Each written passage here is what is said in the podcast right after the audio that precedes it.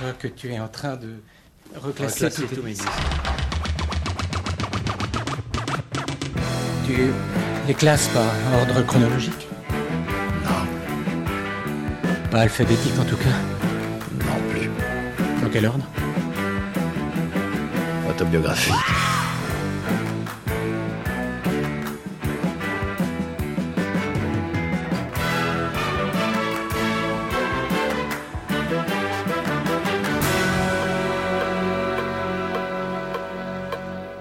Auditrice, auditeur, bonjour, bonsoir, Maxime Echen pour vous servir.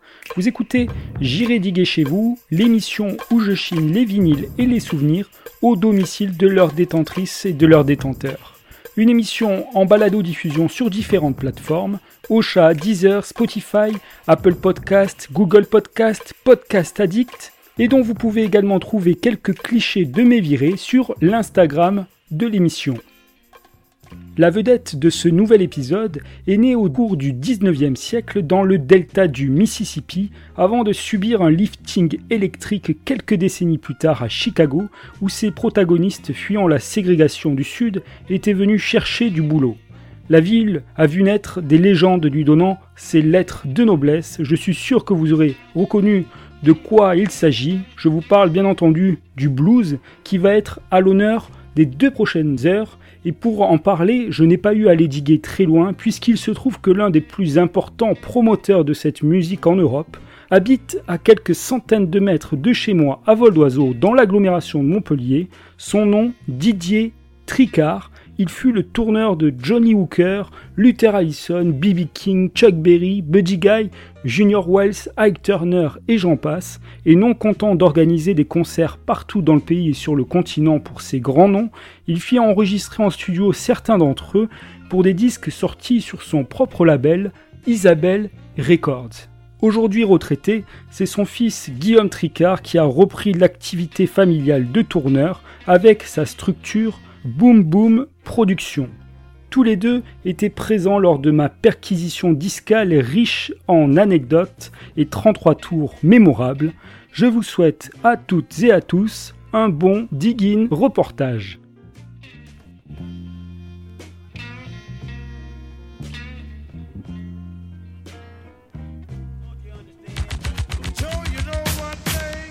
Bon, j'arrive chez les Tricards. Guillaume m'a accueilli. Bonjour. Bonjour. Monsieur Didier Tricard, enchanté. Enchanté. Maxime, j'irai diguer chez vous. Donc je m'incruste poliment euh, bah, pour voir les collections de disques, en discuter. Ok. Et, et surtout là, je pense qu'on va parler blues, quoi. Oui, On peut parler de jazz un peu, mais. je suis pas capable de parler d'autre chose. Il y a un disque sur la platine là? Oui, c'était Muddy Waters. Ah bah moi, je suis, je suis bien chaud pour le remettre depuis le début. hein. Bon, oui, ok. C'est un, un disque en particulier? Bon, c'est un de mes préférés. Et sur Chess, Chess Records? Dédicacé. Un disque dédicacé de Muddy Waters. La classe.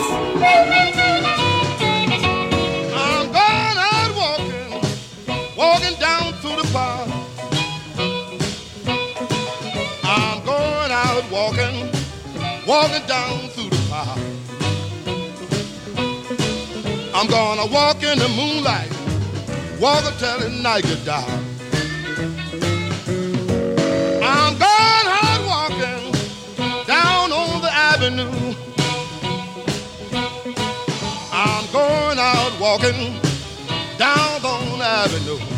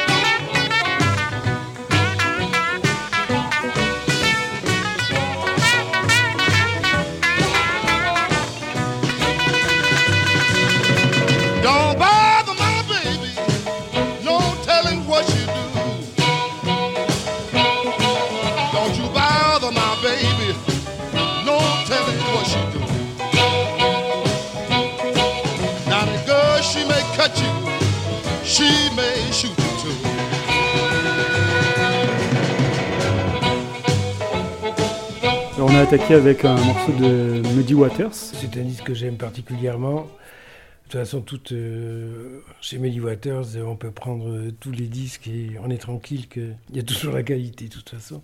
Mais j'aime bien ce morceau. Est-ce que- Walking Through the Park, j'aime beaucoup ce, ce- Est-ce que c'est un des premiers euh, morceaux de blues que vous ayez entendu peut-être ou... Euh, bonne question. Et, bonne- et la réponse, effectivement, oui. Euh, pas le premier, mais bon, j'étais quand même euh, gamin. J'avais, euh, ouais, euh, je sais exactement, j'avais 15 ans.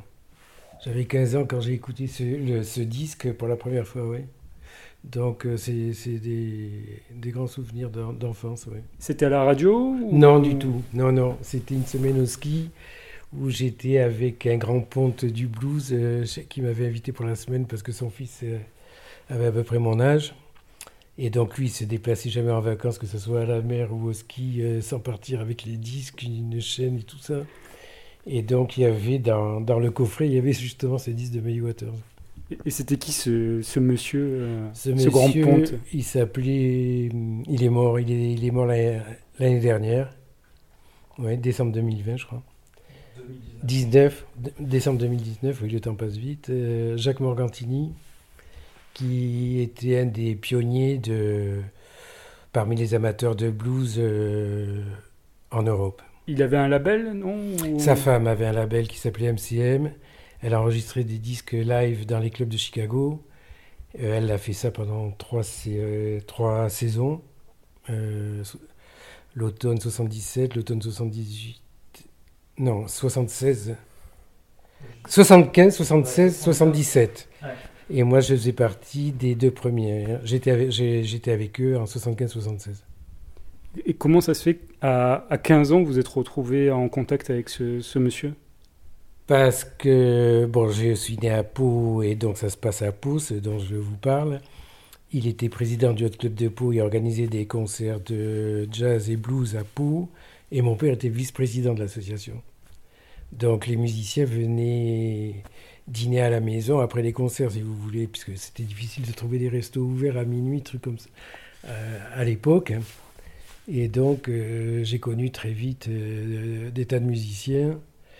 Et mes parents nous ont amenés au concert à partir. Moi, j'avais 10 ans à mon premier concert. C'était Ma- Memphis Slim, le pianiste de blues, Memphis Slim, euh, donc euh, à Pau. Oui, Vous avez un disque là peut-être de Memphis Slim ou... oui, oui, j'en ai plein. J'en ai, j'en ai beaucoup. Non, non, non, non, il est en bas. C'est là, non Non, non, non, non. Pas- sont en bas Ah oui. Ah non, non, pas du tout. Euh, Ah oui, c'est classé par ordre alphabétique. là, le voilà, Memphis Slim. Voilà. Donc tout ça, c'est Memphis Slim à peu près, vous voyez. Oui, il y en a quand même. Ouais, une- il y en a, il y en a une vingtaine. Memphis Slim, hein, Ouais. au plus. Donc, euh, euh, vous voulez que je mette un disque de Memphis Slim Bah, pourquoi Ou- pas pour euh, un peu illustrer ce que vous venez de dire. Ça me paraît intéressant pour situer.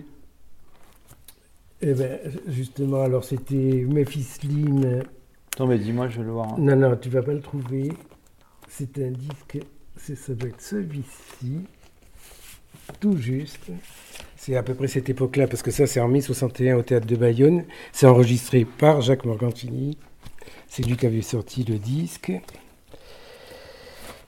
Et donc là, on peut mettre le titre. euh, ben, Wish Me Well, tiens, pourquoi pas. Je sais qu'il y a Wish Me Well là-dessus qui est pas mal du tout. Donc il est tout seul, tout seul au piano. hein, Il n'y a, pas de. hum, Il n'y a pas d'accompagnateur. Euh, à l'époque, euh, en 62, Memphis Slim a, dé- a décidé de quitter les États-Unis parce qu'aux États-Unis, les bluesmen y ramaient. hein, c'est même s'ils avaient pour nous un nom important comme, euh, comme Memphis Slim, il ramait. Il, s'est- il était venu pour une tournée, euh, je crois, avec l'American Folk Blues Festival et il s'est rendu compte que le blues avait un public ici qui était beaucoup plus Réceptif. réceptif et, et qu'il y avait de quoi vivre euh, en jouant sa musique en, en Europe. Et donc il s'est carrément installé à Paris.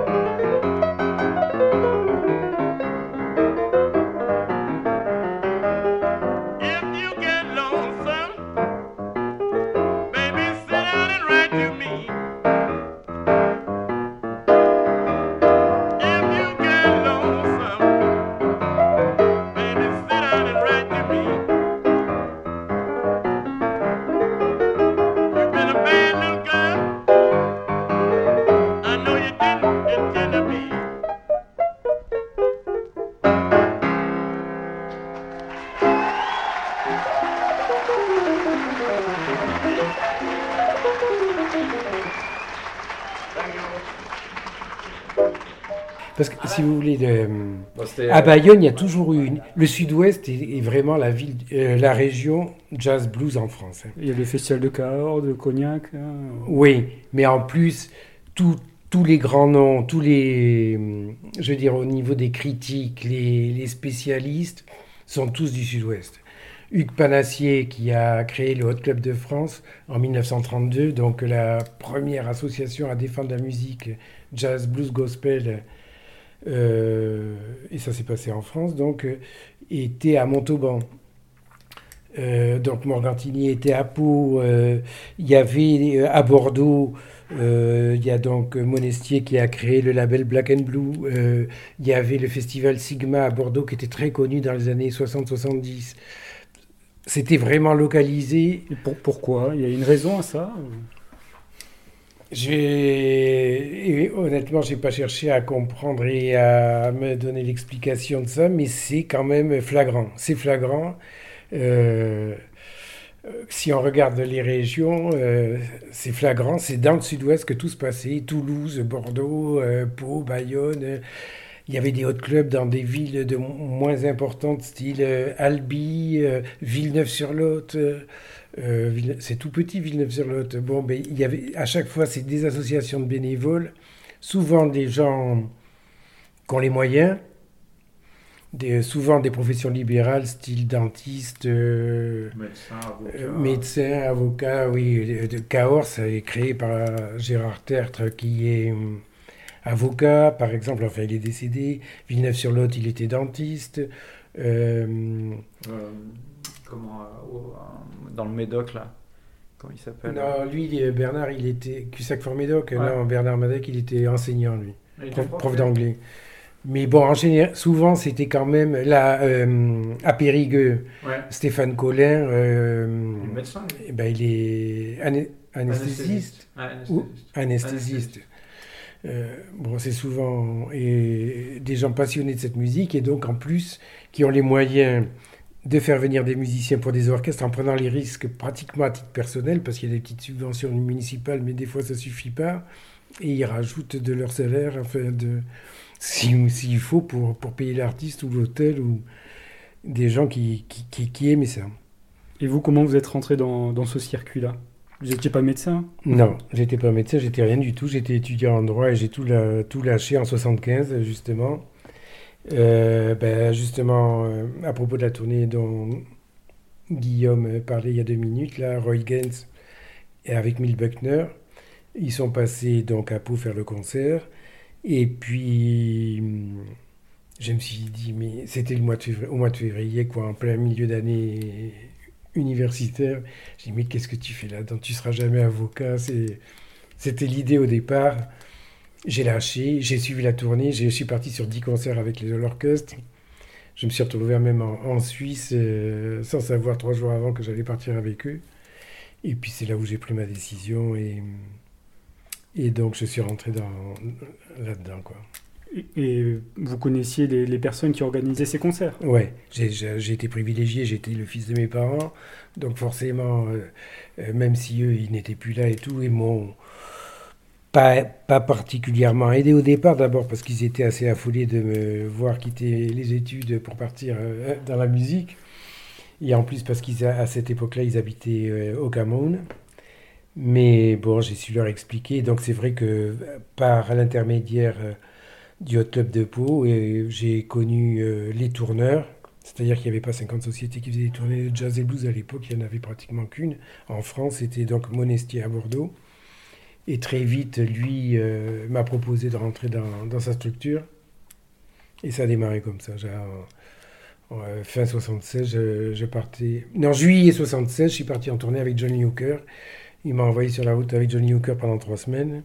Et puis ça s'est super bien passé. Euh, j'avais un bon contact avec les artistes. J'avais donc en plus, il y avait trois orchestres. Euh, pour, c'était pour faire les festivals d'été. Donc euh, on avait fait à Nîmes, aux arènes, d'ailleurs, notamment dans la tournée. Il y avait Luther Allison qui ouvrait la, soirée. Non, pardon, euh, Marie Knight, une chanteuse de Negro Spiritual, avec son pianiste. Ensuite Allison. Et ensuite on finissait avec Hooker. Voilà. Et donc,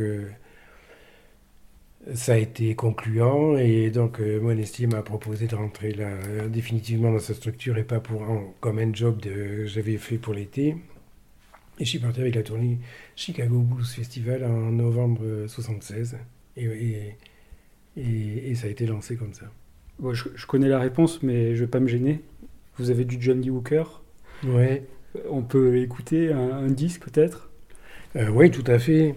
Bon, il me semble bien que j'en ai sorti Bon, on- il y a évidemment. Bah, il y a celui de. Il y a ça, ça dira à tout le monde, euh, à tout, parce que y compris la nouvelle génération qui connaît pas forcément le, son nom, je sais pas. Mais bon, si je mets ce disque, tout le monde euh, a dansé dessus. donc c'est la première tournée de la American Folk Blues Festival qui va se faire pendant toutes les années 60. Et puis après, une fois de temps en temps, dans les années 70, mais après, la qualité va baisser au fur et à mesure que les années passent parce que ben, ces grands artistes-là, de plus en plus, demandent de l'argent, donc c'est plus possible de les mettre euh, ensemble. tous ensemble. euh, et donc, évidemment, ça, ça va être un peu moins bien après. Et c'est un enregistrement en, en Europe?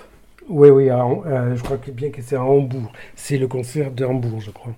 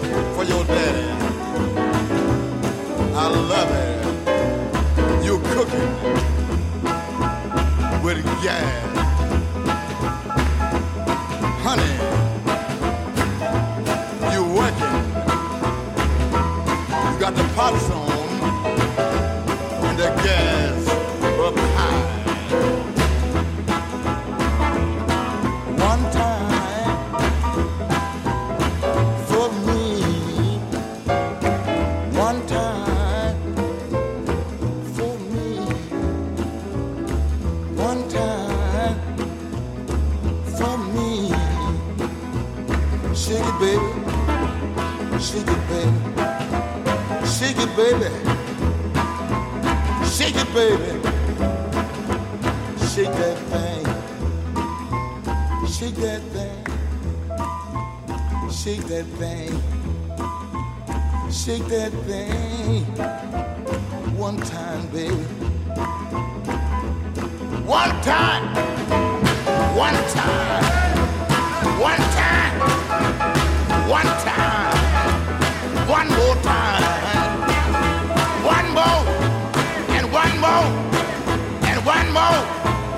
More time. One more time. One more time. One more time. One more time. One more time. Just one more time. And just one more time. Once again. One time. And one more time. And one more time. One more time. One more time, baby. Shake it, baby. One more time.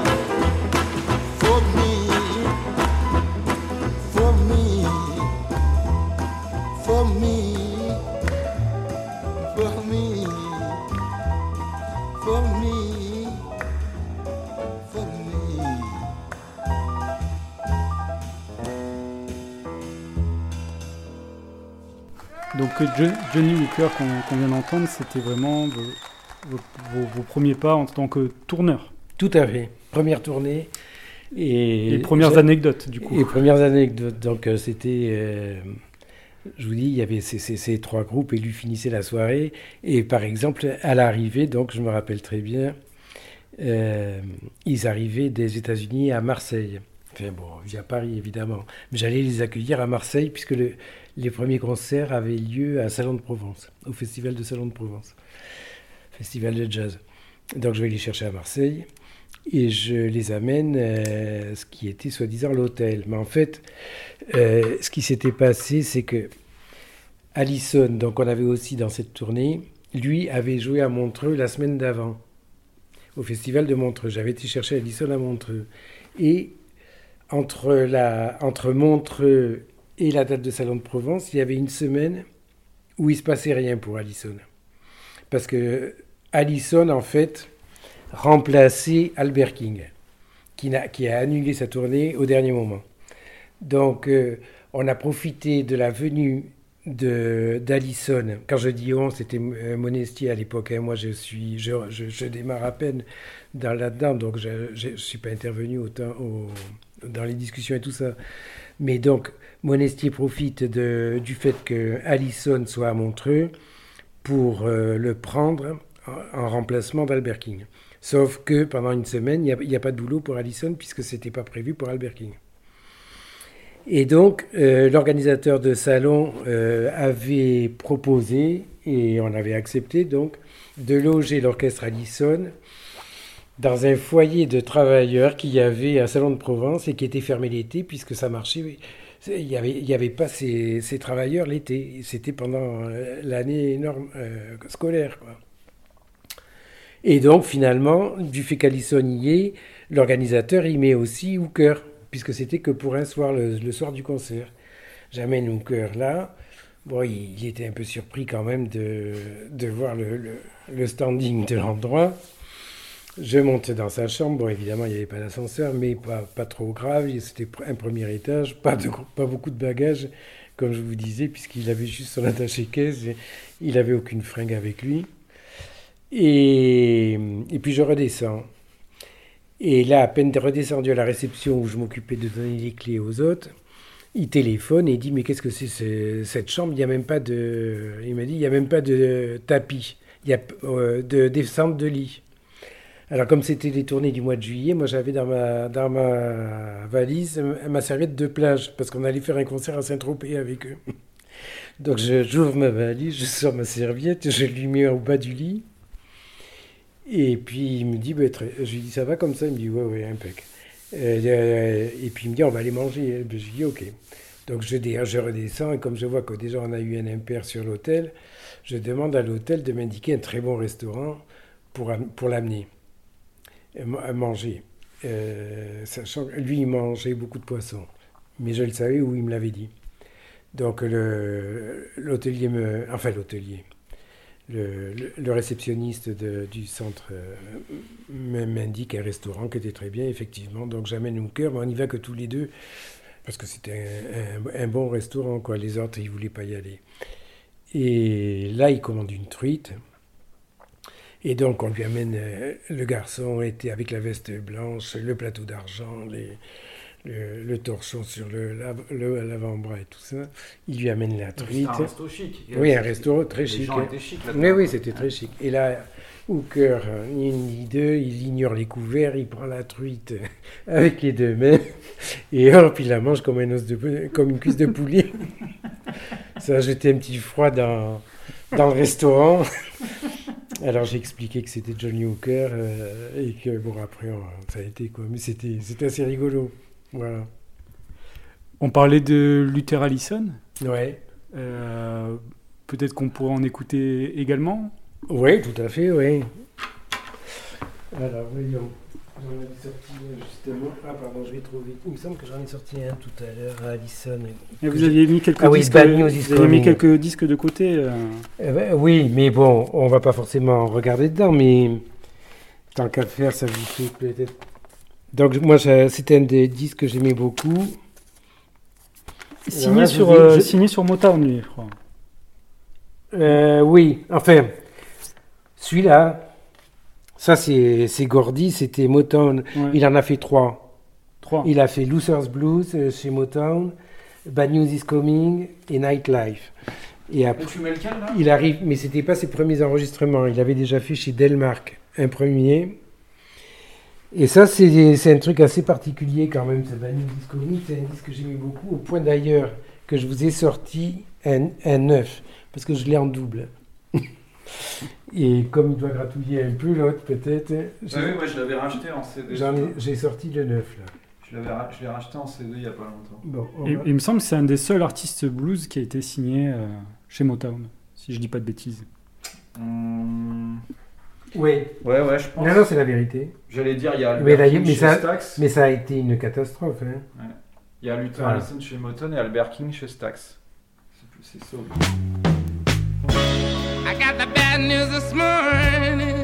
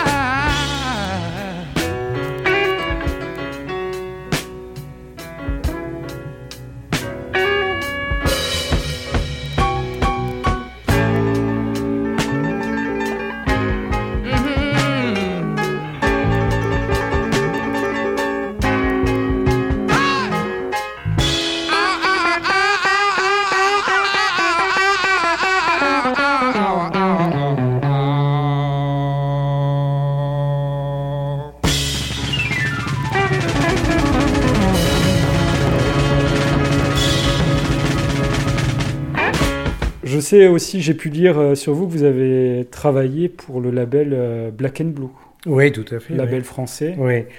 C'est-à-dire que je m'occupais pas trop des. euh, C'était un label donc de disques, mais en même temps qu'il y avait une activité de tourneur. Et de- tous les artistes qui ont enregistré pour Black and Blue étaient en tournée euh, en Europe euh, pour Black and Blue aussi, si vous voulez. Donc moi j'étais plutôt sur le côté tournée. Mais c'est vrai que comme j'étais le plus fan de blues de l'équipe Black and Blue, on n'était pas 50, de toute façon on était 4. Euh, les trois autres étaient plus jazz, donc euh, très vite, euh, je me suis occupé du. ben, soit de diriger des séances d'enregistrement pour Black and Blue, soit de monter les tournées et de choisir les artistes moi-même. Voilà, ils m'ont confié. Disons que tout à l'heure on disait, j'ai commencé donc en juillet 76 en bénévole, je définitivement en décembre 76 avec Chicago Blues, et à partir de 78 j'ai monté la tournée Chicago Blues euh, Festival euh, jusqu'à ma retraite en 2012. Quoi. Et puis plus euh, tous les artistes de blues euh, qu'on faisait venir euh, en tournée. Et du coup, vous, vous profitiez du fait qu'ils viennent en, en France pour les faire enregistrer? Voilà, tout à fait. Parce qu'à l'époque, il n'y avait pas à se battre avec d'autres euh, labels euh, au niveau d'exclusivité. De toutes les, personnes s'occupaient du, jazz et du blues. Euh, les artistes étaient tous libres pratiquement, à part les stars évidemment. On n'allait pas enregistrer B.B. King ou Muddy Waters ou, encore si Lionel Hampton justement, ils ont un Black and Blue a pu l'enregistrer. Mais la plupart des artistes, oui, étaient libres de contrat. Donc, euh, on leur proposait pendant la tournée de faire un disque. Et puis, comme on garde toujours des jours off en tournée, ben, le- les jours off, ils étaient souvent utilisés et on était au studio à faire le disque. Avec, avec des musiciens français, des fois, Ah, ou pas, pas forcément? Ils, ils En avaient blues, leur- non. Ils avaient leurs musiciens? Mais ah oui, puisque c'était des tournées, donc on avait l'orchestre complet. Donc, on, le- on, on enregistrait l'orchestre tel qu'il était sur scène euh, la veille et le lendemain de la séance d'enregistrement. Donc, euh, c'est arrivé pour le jazz d'avoir des musiciens français en plus, euh, mais assez rarement, puisque c'était l'occasion finalement de laisser euh, une preuve de la tournée, quoi. Donc, ça- De, leur, de leur passage, de leur passage. en hexagone. Mm. Est-ce qu'on pourrait écouter un disque signé chez Black and Blue? Ah, eh alors j'ai sorti ça. Oui, par exemple, je pensais au Chicago Blues Festival euh, Chicago Blues Festival que tu fais perdurer, non Il me semble. Guillaume Ouais, ouais, c'est ça. 73. Quand il a arrêté en 2012, après, moi, c'est le moment où j'ai décidé de. Bah, moi aussi, j'ai changé de vie, quoi. Donc, c'est le moment où j'ai décidé de reprendre l'activité et de monter les tournées. Du coup, bah, le Chicago Blues, euh, je m'en suis occupé très vite.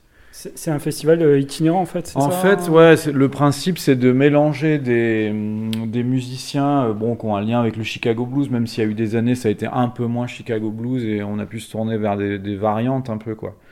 Mais voilà. C'est-à-dire que ça peut- on peut avoir. Ouais, des gens plutôt, tu vois, dans le style plus Mississippi, euh, Texas, des Texans, euh, tu vois. Bon, mais enfin, très souvent, c'est quand même des gens de Chicago. Et l'idée, c'est de les mélanger avec. euh, Il y a un groupe un peu qui fait le, le- le- le- la base. Souvent, c'est la vedette euh, de la- de, de l'année. Et après, on met des guests. Ou des fois, on forme le groupe entièrement, d'ailleurs.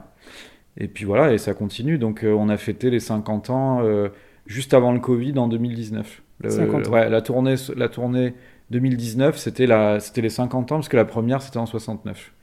Donc on a fait les, les- voilà, on a fait les 50 ans il y a deux ans, ah, juste avant le Covid, et donc l'an dernier il n'y a pas eu, mais cette année on en, refait une qui démarre là dans bah, ce week-end. Enfin ça démarre là, dans trois jours. Et parmi les deux invités, en général, on prenait une chanteuse. Voilà. Et donc là, j'ai sorti un disque de Willie Mabon, qui est pianiste. C'est la tournée Chicago Blues Festival 73, avec du très beau monde. Il y a Louis Myers à la guitare, Fred Billow à la batterie, Jimmy Rogers guitare aussi, et, et Dave Myers à la basse. Et distribué par Barclay, je vois. À l'époque, parce que bon, là aussi, ça, ça a changé de distributeur, si vous voulez, assez souvent, hein, mais pas forcément un souhait de Black and Blue. C'était. euh, là, si, par contre, c'est Black and Blue, effectivement, qui a quitté Barclay pour aller après chez Decasso-Frasson. De chez Decasso-Frasson, ils ont fait faillite. Et en 80, on est parti chez WEA Philippe Aki. Ensuite, on est allé chez Musidisc. Ensuite, Musidisc a fait faillite et ils sont allés chez Night and Day, créé par Jean-Marie Monestier aussi, justement, qui se rendait compte que c'était difficile de garder la même euh, société de distribution. Donc, et Night and Day, malheureusement, ben, n'a a duré qu'une quinzaine d'années. Et là, aujourd'hui, ils sont chez Socadisc. Socadisc. Donc, vous voyez, il y a eu quand même beaucoup de distributeurs euh, depuis euh, en 50 ans, quoi. Et là, à l'époque, c'était chez Barclay, effectivement. Et, et je, je l'ai vu enregistré à Toulouse.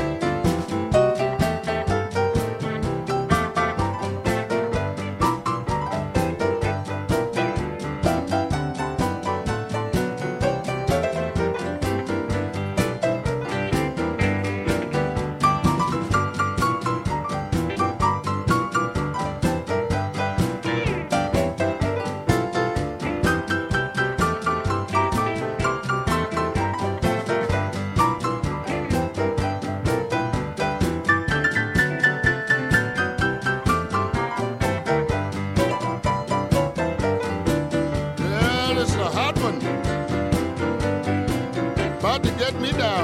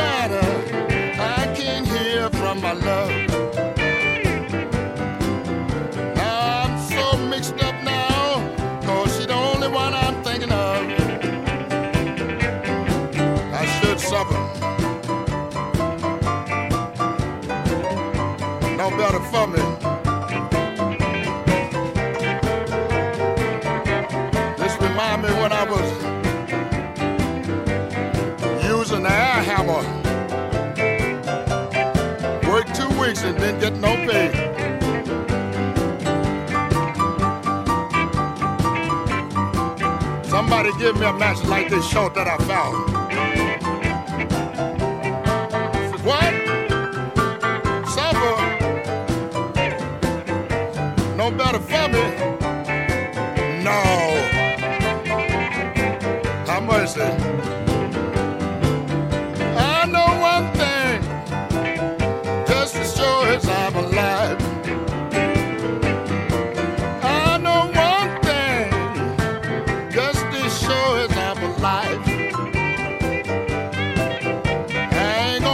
doing this forever because it's about to get me down, yeah.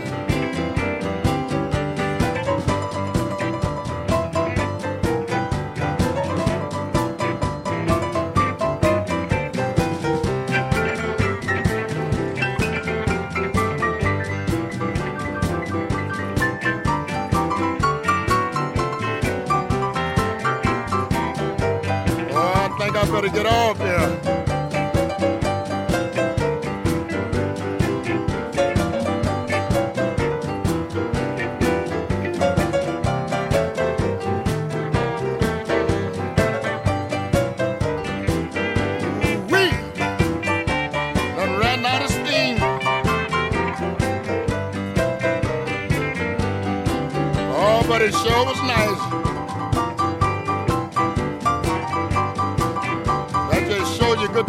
Good things doesn't last always.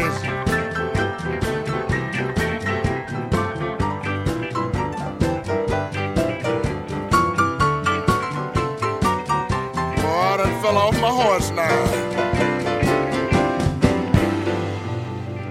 On a évoqué euh, que lors de ces, euh, ces Chicago Blues Festival, il y avait euh, souvent la présence d'une chanteuse. Oui. Bon, ça me fait rebondir. Est-ce que parce qu'elles ont leur, leur importance dans le blues, les, chanteuses Oui, oui, tout à fait, bien sûr. Et puis en plus, elles apportent euh, au, au niveau sur scène, quoi. Elles sont les showwomen. Euh, forcément, elles bougent. Souvent, elles n'ont pas d'instrument. euh, elles sont pas pianistes, donc pas assises. euh, elles n'ont pas d'instrument, donc elles se baladent, elles dansent. Ça a apporté quelque chose au spectacle, et notamment aux gens qui sont pas forcément super amateurs, quoi. Ça, elles ont des belles robes, voilà.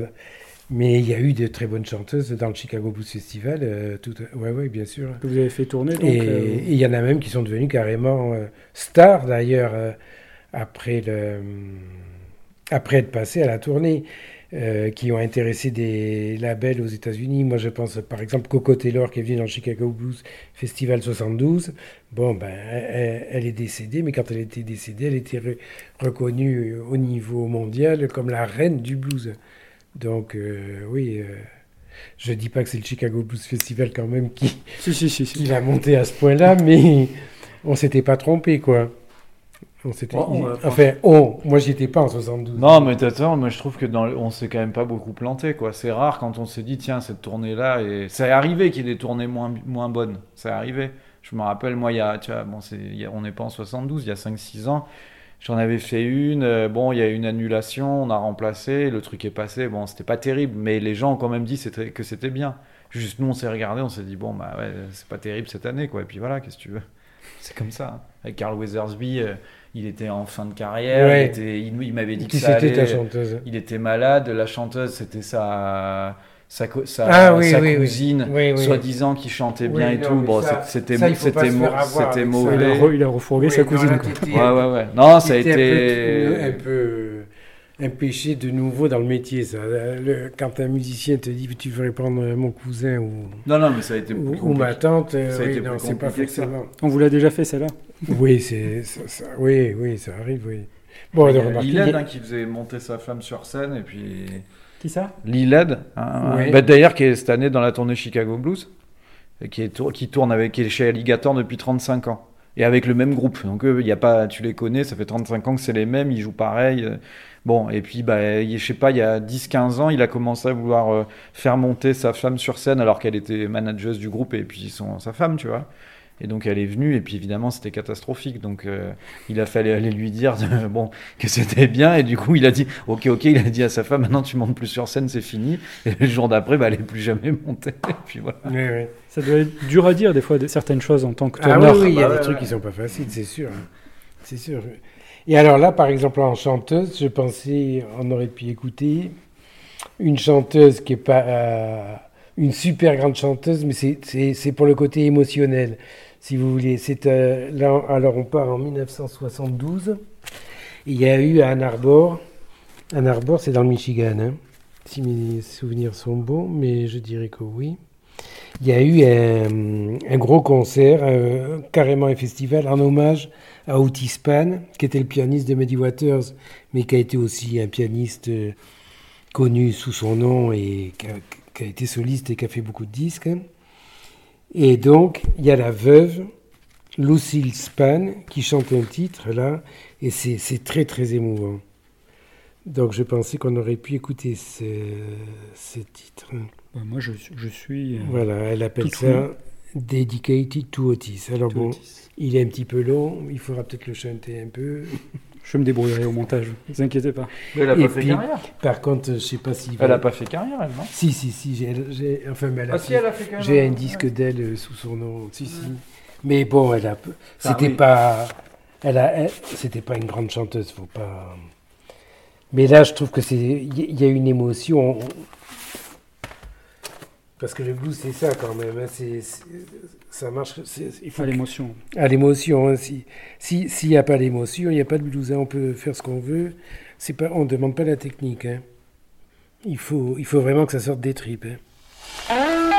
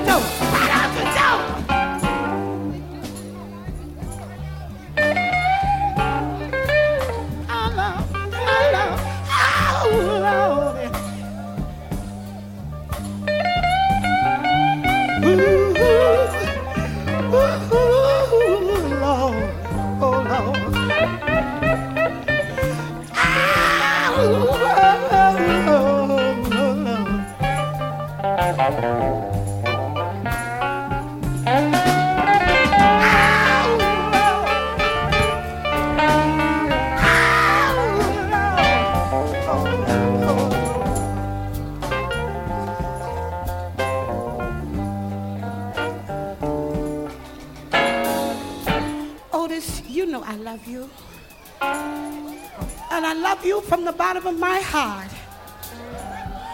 I knew that one day, Otis, Otis, we had to part. But I can't say goodbye, Otis, because those words were never meant for you and I. So I said, sleep on, Otis. I'll meet you on the other side. So, Otis,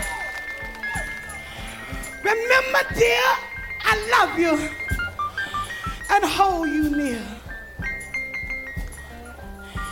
I just want to say, sleep on, Otis, oh Lord. Sleep on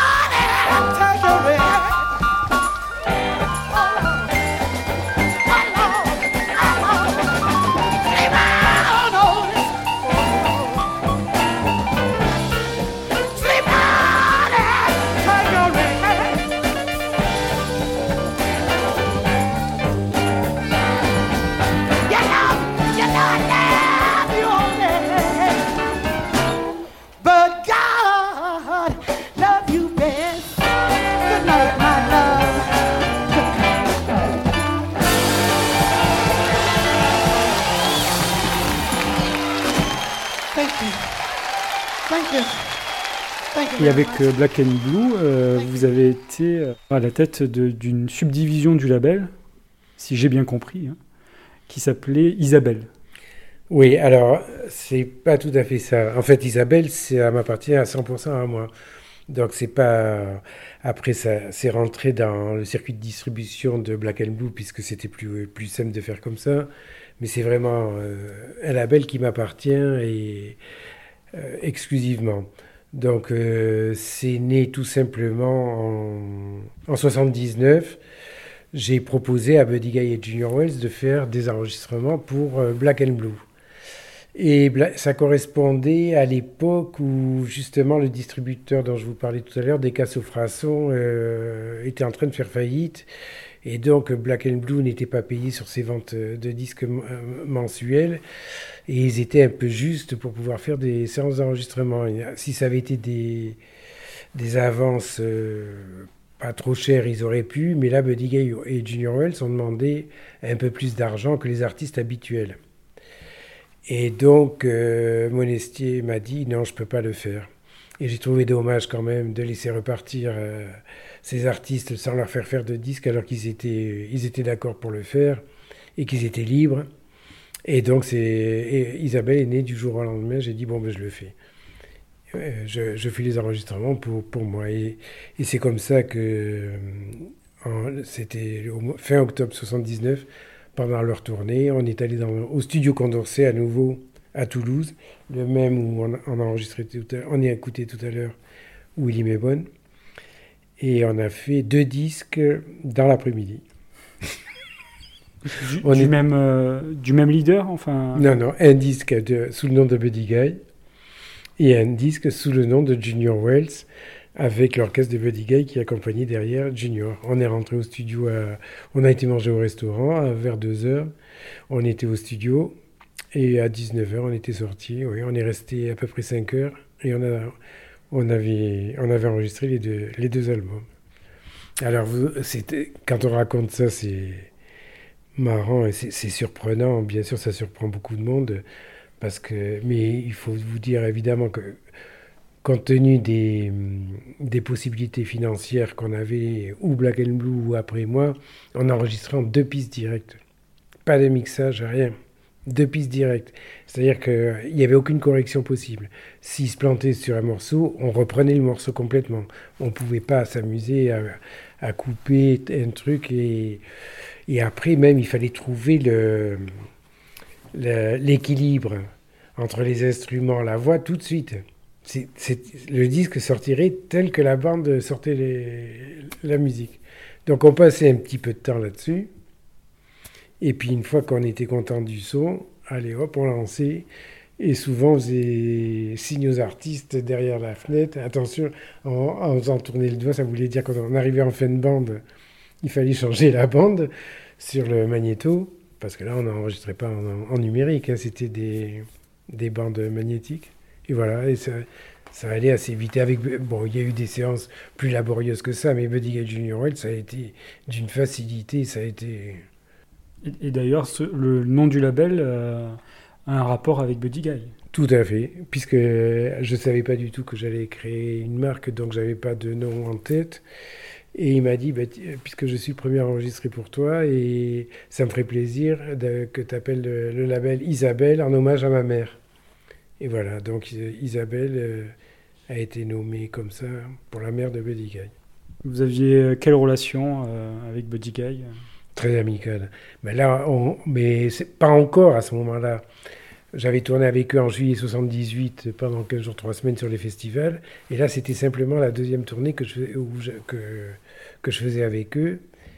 Mais, je sais pas, il y a eu un truc. Il y a eu un truc et ça a duré une quinzaine d'années. Enfin, on n'est pas fâchés. hein. Si, si on se croise aujourd'hui, on, on va se, se serrer dans les bras l'un et l'autre. Mais euh, j'ai plus du tout de rapport au niveau Ouais, tournée, disque. La dernière fois que je l'ai vu, c'était à l'Olympia, Il y a a, cinq, il y a 5-6 ans. Bon, Ouais. voilà. Mais c'était chouette quand même. Mais, Oui. mais- oui, si, c'était quand même Oui, oui. fort parce que ça faisait déjà un moment, ça faisait déjà peut-être 5-6 ans que vous n'étiez pas croisés. Bon, et à et y a la, en fait, il y a son groupe qui a joué en première partie. Euh, tu vois, c'était à l'Olympia, donc on était au premier rang. Et l'orchestre a joué, son orchestre a joué sans lui en première partie. Et du coup, on a juste dit bonjour au bassiste. Mais comme ça, tu vois, on se dit, tiens, c'est Orlando. Et tout de suite, il nous a vus. Et il a dit, mais Buddy, mais Buddy c'est que vous êtes là, machin. Euh, bah, non, euh, tu vois, on est dans le public, quoi. Donc, euh, il sait pas que t'es là, machin. Et puis, trois minutes après, t'as le, le régisseur de la tournée américain, enfin, son manager américain qui est arrivé, qui est descendu dans le public, qui est venu nous chercher en disant, mais venez, venez, il Mhm. vous attend. Et puis l'autre, il était dans la, dans la loge de l'Olympia, la grande loge tout seul, là. Et tout de suite, quand il l'a vu, euh, voilà, ils se sont pris dans les bras. Et puis, on est resté du coup une demi-heure, trois quarts d'heure avec lui. Mhm. Et moi, moi, je l'ai, euh, je l'ai revu il y a, je l'ai vu il y a moins longtemps. Je l'ai vu il y a trois ans à Vienne. Où là, par, par contre, je me disais sur Buddy Guy, euh, enfin, c'est ce que tout le monde raconte, mais il est quand même devenu assez aigri en, en vieillissant aussi. Il se méfie pas mal de gens. Il y a des gens qui ont essayé de profiter, machin. Donc, il est quand même très, très seul et très, très euh, solitaire. Et à Vienne, par exemple, il est arrivé quasiment au dernier moment. Il a dit bonjour à personne. Il a filé tout seul dans sa loge. Et là, il y a quelqu'un qui lui a dit Ah, mais il y a le fils de Didier qui est là, euh, est-ce que tu veux le, le voir? Alors qu'il voulait dire bonjour à personne. Et donc, pareil, même histoire. Le manager est venu me chercher. Du coup, je suis allé dans sa loge et tout de suite, il m'a pris Et comment ça va? Et ton père Et machin. Et puis, je suis resté une demi-heure avec lui, tu vois. Voilà. Non, c'est vrai. J'ai eu des rapports euh, très amicaux et ils, ils faisaient partie de mes amis, quoi, de mes amis euh, proches et euh, voilà. ouais. Bon, bah écoutez, ce, ce- ce premier enregistrement pour Isabelle. Alors donc le premier enregistrement, effectivement, le disque s'appelait à l'époque The Blues Giant et puis lorsqu'Alligator a décidé de le sortir aux États-Unis, il l'a appelé Stone Crazy. Donc deux, j'ai deux- deux ans après. Deux ans après, effectivement, euh, en 81, Alligator a décidé de le sortir euh, sur, euh, pour, les, pour le marché américain. Et les, les ventes ont très bien marché. Et donc le disque s'appelait euh, oui, Stone Crazy. C'était un titre qu'il avait déjà fait euh, pour, quand il était chez Chess euh, 25 ans en arrière. Ça, ça, Voilà. c'était quand même, j'imagine, une fierté quand même que Alligator. euh, Oui, Du coup, ils vous ont acheté des droits ou non pour Oui, enfin, il me verse des royalties, toujours encore aujourd'hui, des royalties sur les disques vendus depuis, depuis 81. Et en 81, par contre, j'ai réalisé un autre disque, euh, Buddy Guy Junior Wells, en séance acoustique, sans l'orchestre, sans orchestre, puisqu'ils étaient à nouveau en tournée pour, en, Europe. Et pareil, Rebelote, euh, Alligator l'a sorti aux États-Unis aussi. Pour ceux qui connaissent pas Alligator, c'est quand même un des labels euh, les plus importants. Oui, c'est pour. Enfin, je pense toujours en activité. Euh. Oui, toujours en activité. Ils viennent de fêter leur 50 anniversaire. C'est toujours la même personne, Bruce Iglower, qui était à la tête euh, du label. Et euh, il n'y a pas. Il n'y a pas à réfléchir euh, trop longtemps pour dire que Alligator est le label numéro 1 pour le blues dans le monde.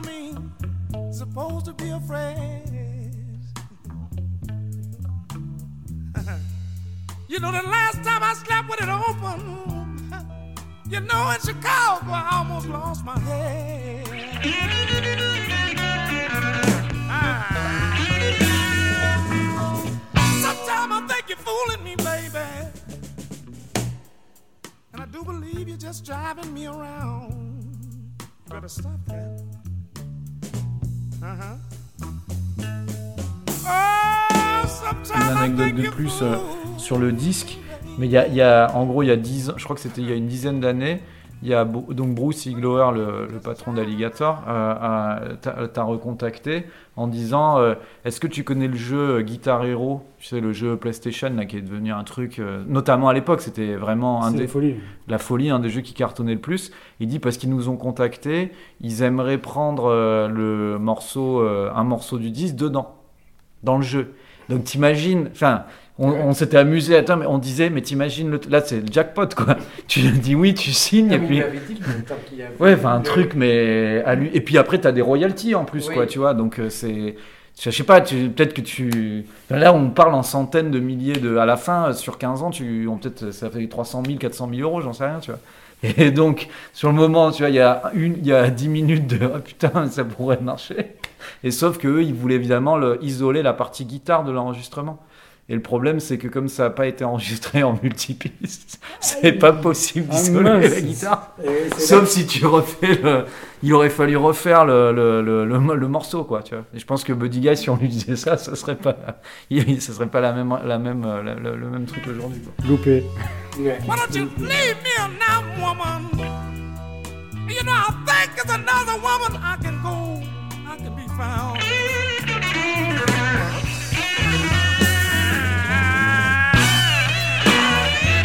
Matter, baby?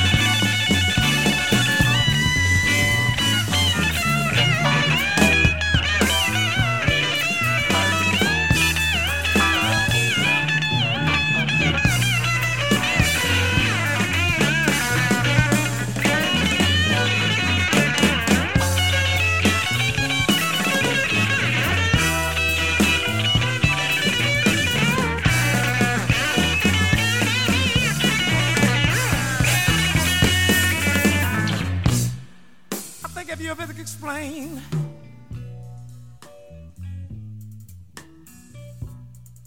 Honey, I'm not that hard to understand.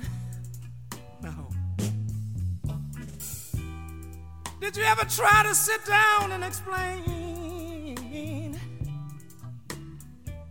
Honey, I'm not that hard to understand.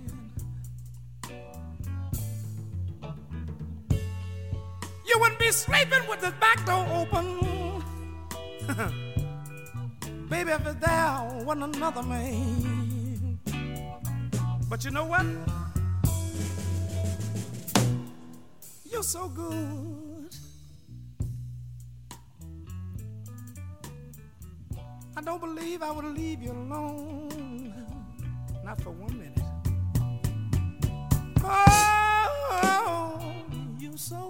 To me. I don't believe I could leave you alone. Stay and keep it like you got it,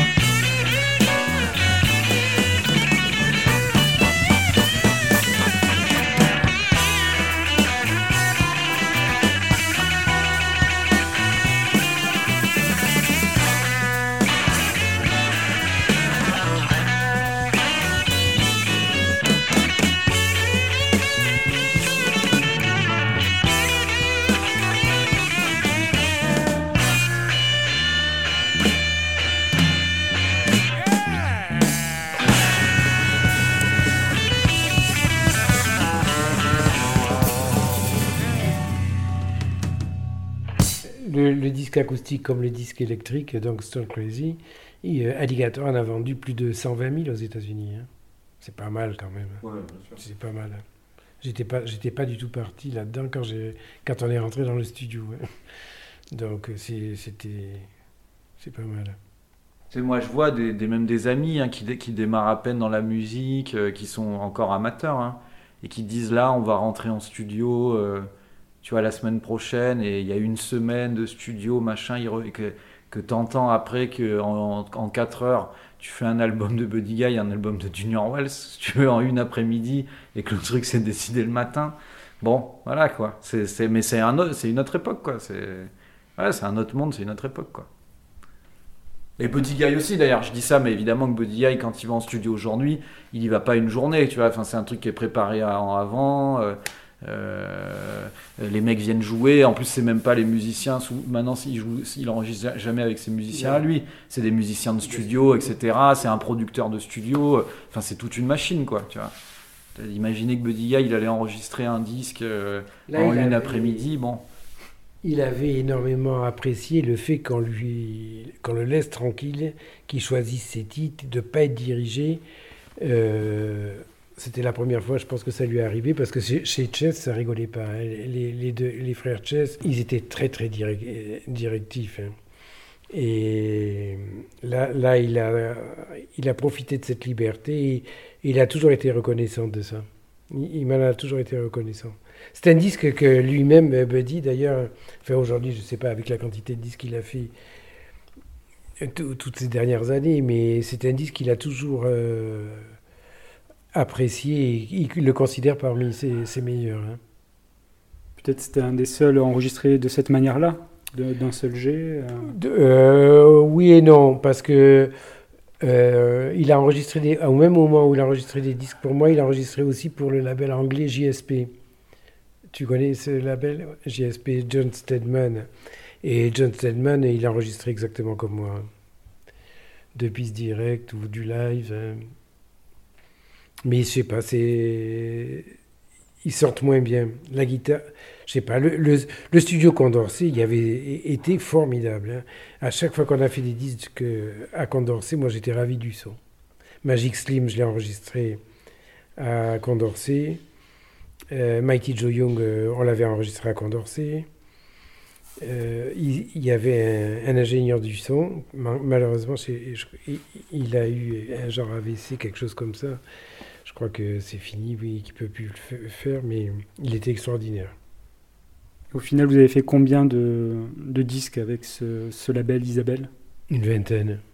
Une vingtaine. Il m'en reste même que j'ai deux que j'ai jamais sortis. De quel artiste?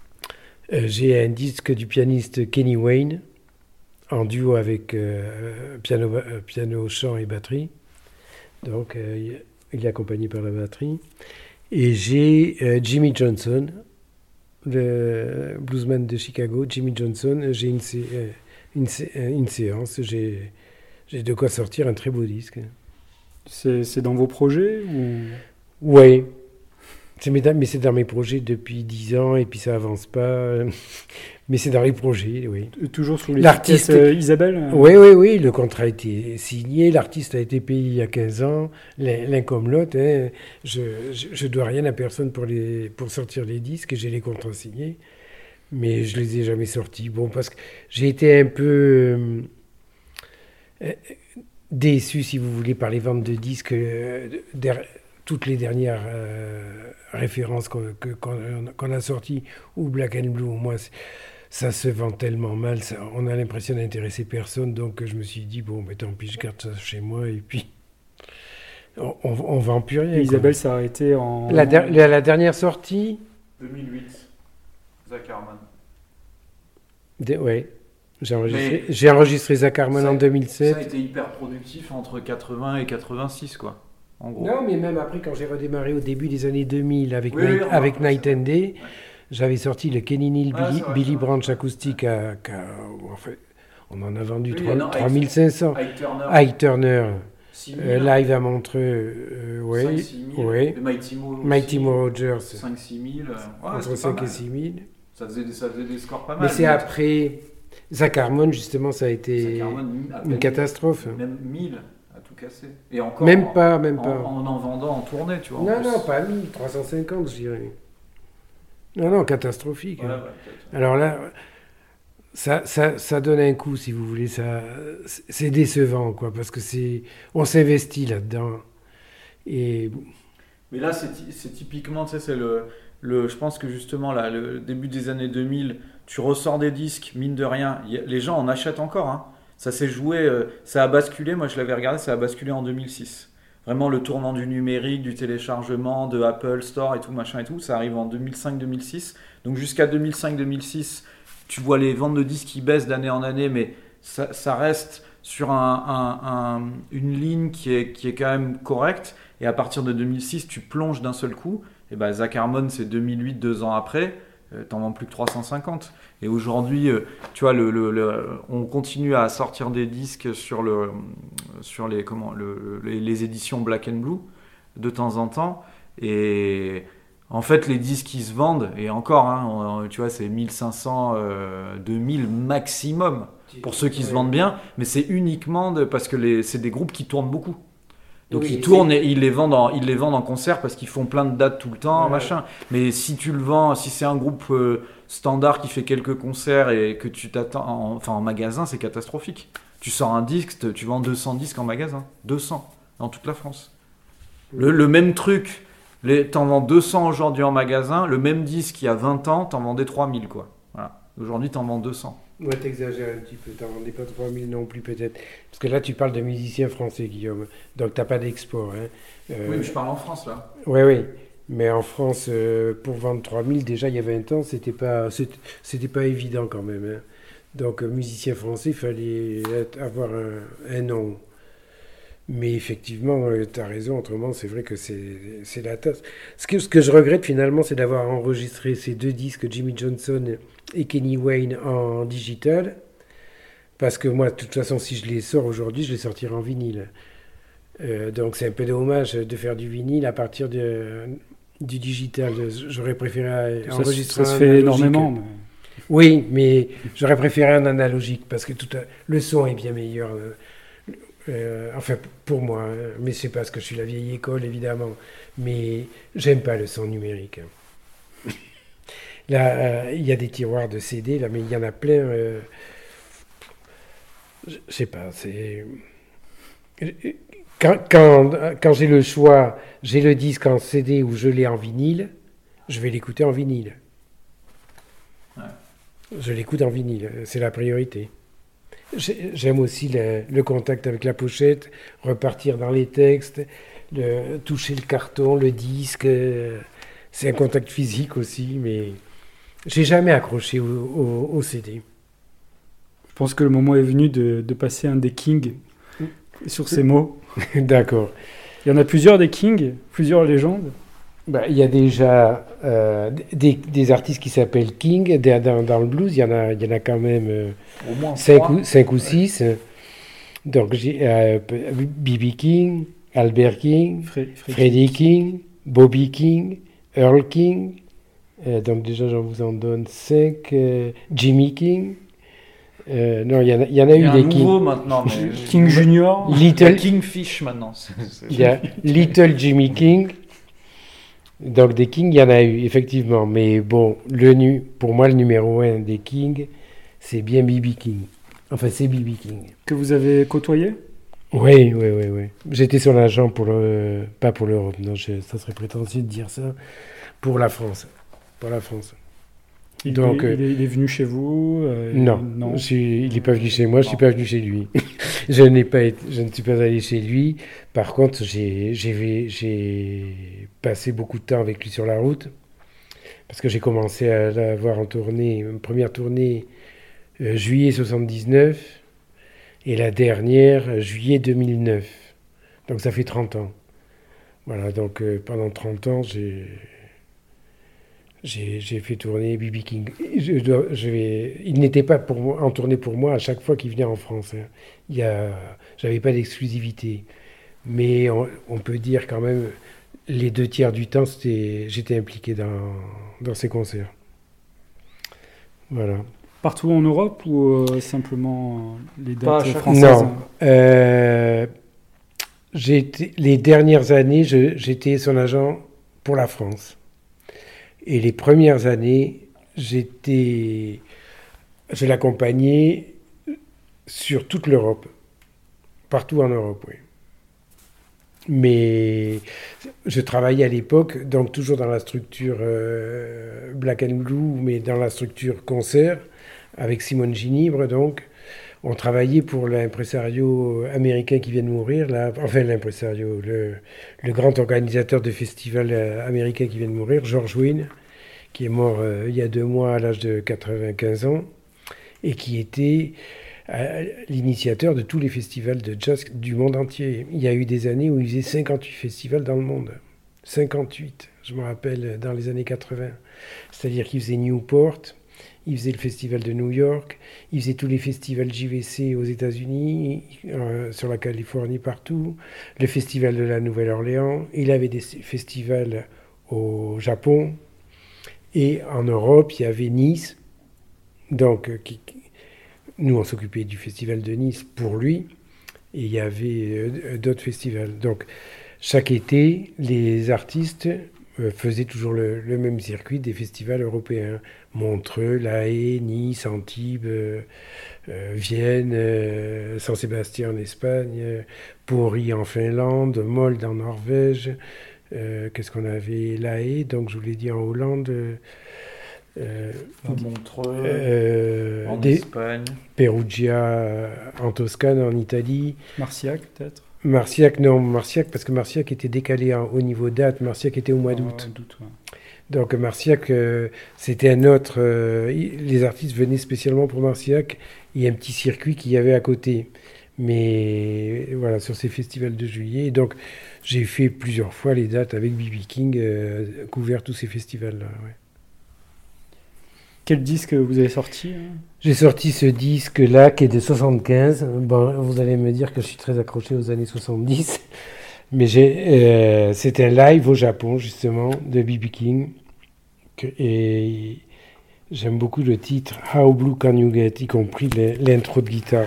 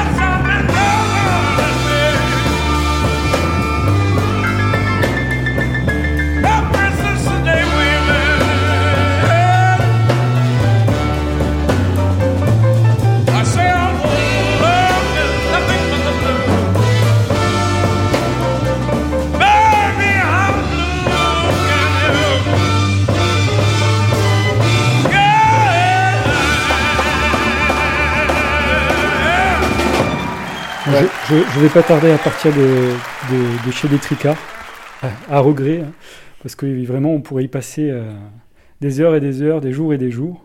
Et là, je vais vous demander à chacun, euh, Guillaume, Didier, euh, bah, un, disque de cœur, un disque que vous avez envie de, partager. Je vais commencer avec toi, Guillaume. Ouais, alors du coup, moi j'avais envie qu'on mette du jazz un peu parce qu'on a mis beaucoup de blues. On aurait pu mettre du blues, mais. Et du coup, euh, il y a ce disque-là que j'aime beaucoup, qui, qui est aussi sur le, sur le label Black and Blue.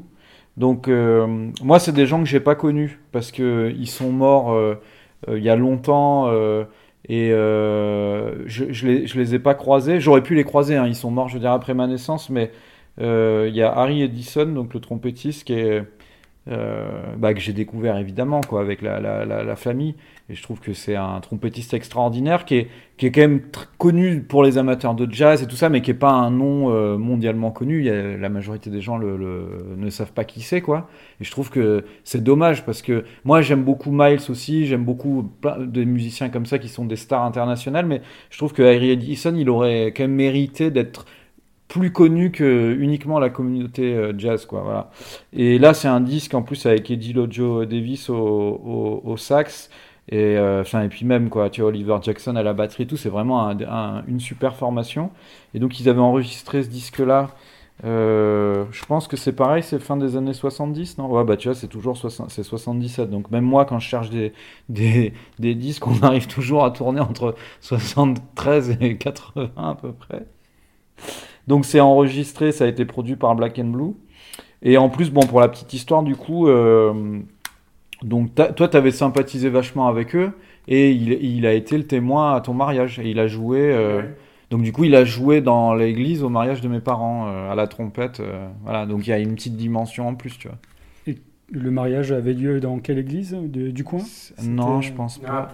C'était à Pau, À bah Pau. oui. ouais. Oui, ils étaient à Pau à l'époque. Vous n'étiez pas encore dans la région de Montpellier Non. euh, Ouais, Non, donc non. Harry Edison était déjà en, Europe, lui. hein. on l'avait. Parce que je faisais la direction. Non, pas à l'époque d'ailleurs, pardon. Mais il jouait au Méridien et puis il était donc en Europe. Et par contre, euh, on avait fait. était venu spécialement pour le mariage des États-Unis. Il était arrivé à, atterri à Lourdes. Il était. euh, le- L'organiste Wild Bill Davis. Qui, qui a donc joué à l'église, donc ils ont joué en duo, quoi. Trompette, orgue. Et c'était très, beau. Sur l'orgue de l'église, alors qu'ils jouent normalement de l'orgue bien sûr. Mais c'était assez formidable. ouais. Donc je l'ai pas vu, mais il y a la cassette du mariage euh, où t'entends un petit peu, parce que imagine la cassette, elle est enregistrée il y a 40 ans, mais on les voit et on les entend un petit peu. Et du coup, c'est un truc. Bon, ce disque-là, évidemment, je l'ai écouté, enfin, on l'a écouté beaucoup dans l'enfance, à l'adolescence et tout ça, et je l'ai toujours gardé parce que tu verras, mais je pense que si t'aimes un peu cette musique, au bout de 15 secondes, t'as le truc, et moi j'ai l'instru en tête, euh, je l'ai depuis toujours, quoi. Tu vois, c'est un truc que je sifflote euh, régulièrement, euh, que j'ai dans la tête. C'est un truc à la fois très entraînant, c'est très jazz, c'est très swing. Enfin, c'est exactement le jazz que j'aime moi, quoi.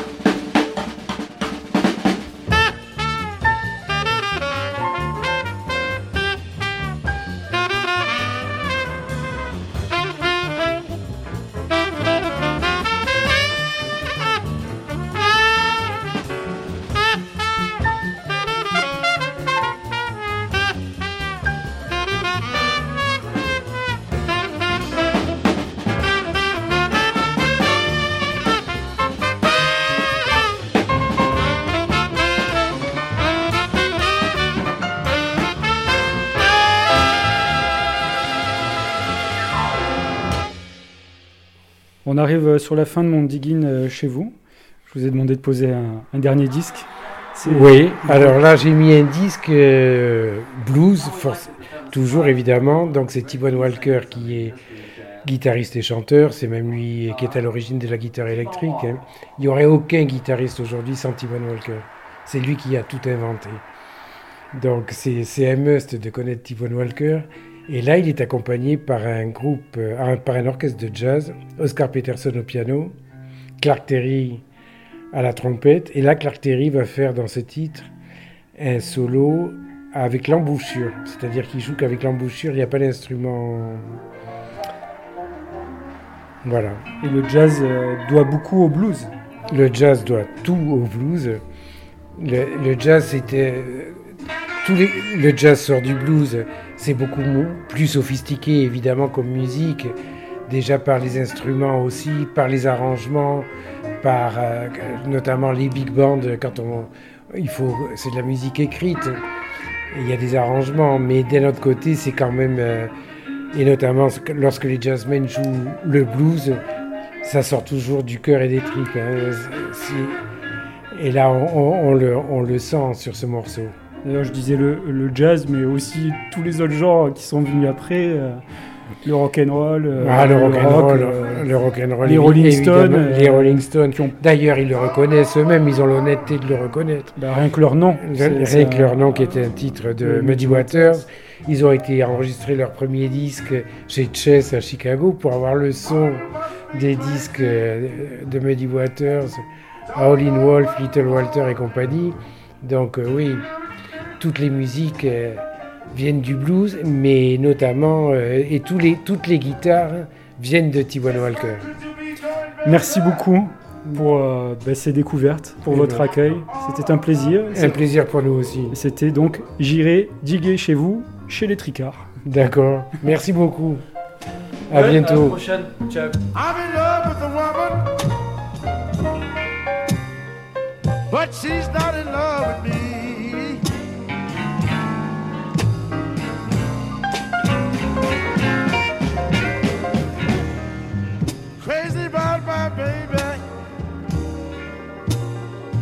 But she's not in love with me.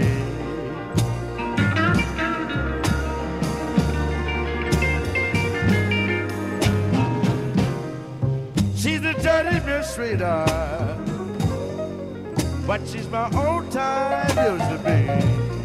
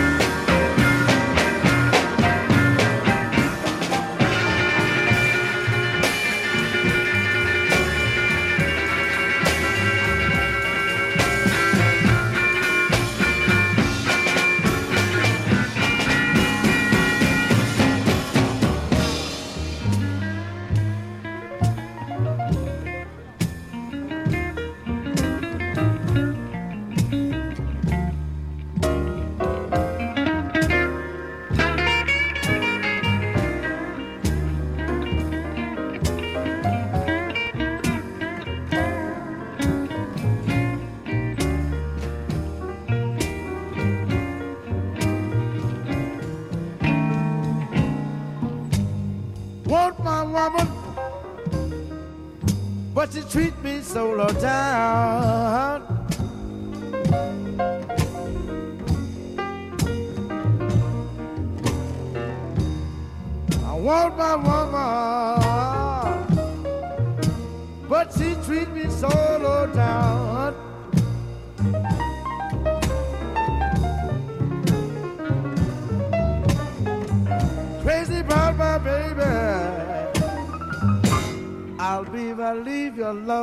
sao